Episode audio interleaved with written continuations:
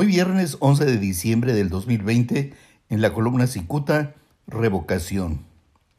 Impacientes por destronar a Andrés Manuel López Obrador de la presidencia de México, sus detractores están convencidos que más que una revocación de mandato, su intención de fondo es pretender la ratificación de ese mandato.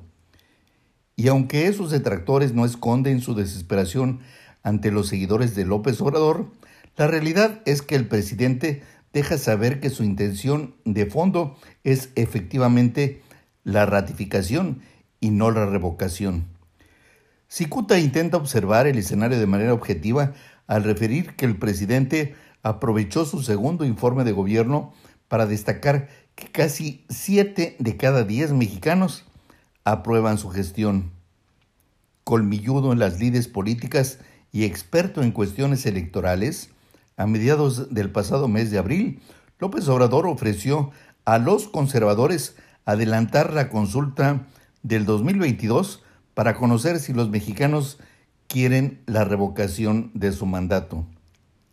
Está claro que López Obrador le apuesta a su popularidad para simular que está dispuesto a dejar el poder si la gente lo pide.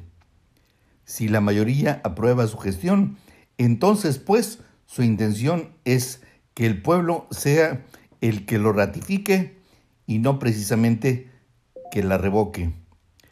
Sin hacerle el juego a los conservadores, la intención de Cicuta es referir que el juego de palabras revocación y ratificación puede cambiar solamente por cuestiones de intención.